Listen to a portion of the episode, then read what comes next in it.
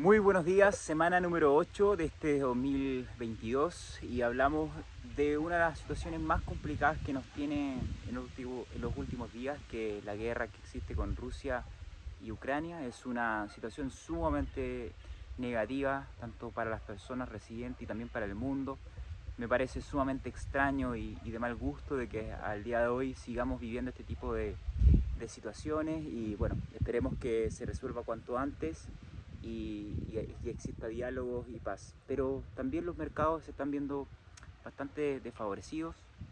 Pudimos ver que la gasolina, el, gas, el petróleo está subiendo de precio de forma ah, significativa. Eh, también estamos viendo que los commodities están con una gran incertidumbre, una gran inestabilidad. Después de desatar la guerra, estos subieron, luego bajaron un poco porque existe mucha incertidumbre, mucha volatilidad.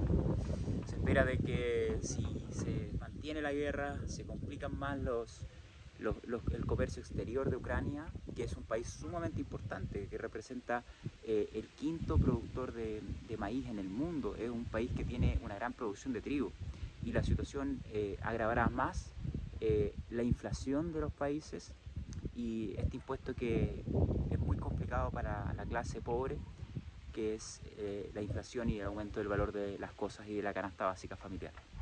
En el mercado del cerdo esto se suma aún más a, toda la baraja de incertidumbre que existe, ya con la peste porcina africana, ya con la baja de las exportaciones hacia China, y ahora esta situación nos deja bastante complicado.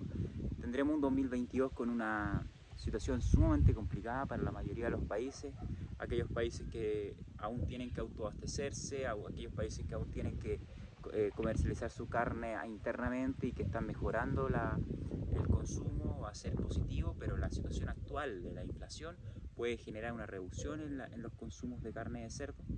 Por tanto, vamos a tener que estar con una gran cautela, observando cómo se comportan los mercados durante los próximos días y, y ver qué sucede. Pasando un poco más en la, lista de proyecciones de la, producción de carne de cerdo o de la situación actual de los precios, podemos ver que Estados Unidos, Brasil, afortunadamente este país está ya mejorando su, su, precio a nivel local. Vemos que Estados Unidos está cada vez más con los precios eh, futuros en, alza. Esto es sumamente positivo para la, ganadería estadounidense, pero se debe principalmente no porque estén aumentando tampoco tan fuerte las, las exportaciones y, está aumentando el consumo. Lo que está ocurriendo y se está viendo el efecto de la reducción de la cabaña eh, de forma muy leve de, Estados Unidos, de, cerdas, también de la reducción en la productividad que está ocurriendo en Estados Unidos por los problemas de mano de obra, también por los problemas sanitarios con el PIRS, que está reduciendo la productividad en este país. Poder ver también y decirles de que hace poco el USDA lanzó un documento de las proyecciones de crecimiento de Estados Unidos y se puede apreciar de que va a crecer eh, al, ritmo del 0,5 al 1% durante los próximos 10 eh, años, específicamente Estados Unidos. Por tanto, ya este país está notándose que tiene como la misma tendencia que Europa, un crecimiento estable, leve, y vemos que eh, todos estos países que ya son potencias, logramos ver una maduración.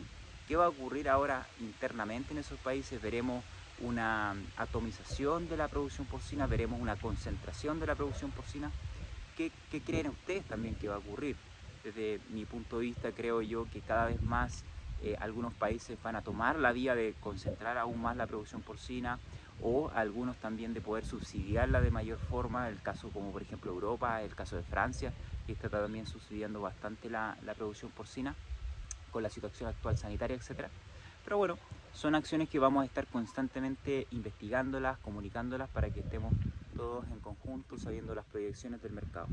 Estamos en momentos críticos, estamos viendo de que cada vez más la producción de carne de cerdo, con excepción quizás de Latinoamérica, que para este año se proyecta un crecimiento de 2,5%, México va a ser el principal país, ya les voy a poner también en la descripción cuáles son un video y cuáles son las proyecciones este año para México, pero vemos algunas salvedades y, en cuanto al comercio global o a la producción global de carne de cerdo, veremos crecimientos muy muy acotados durante los próximos años.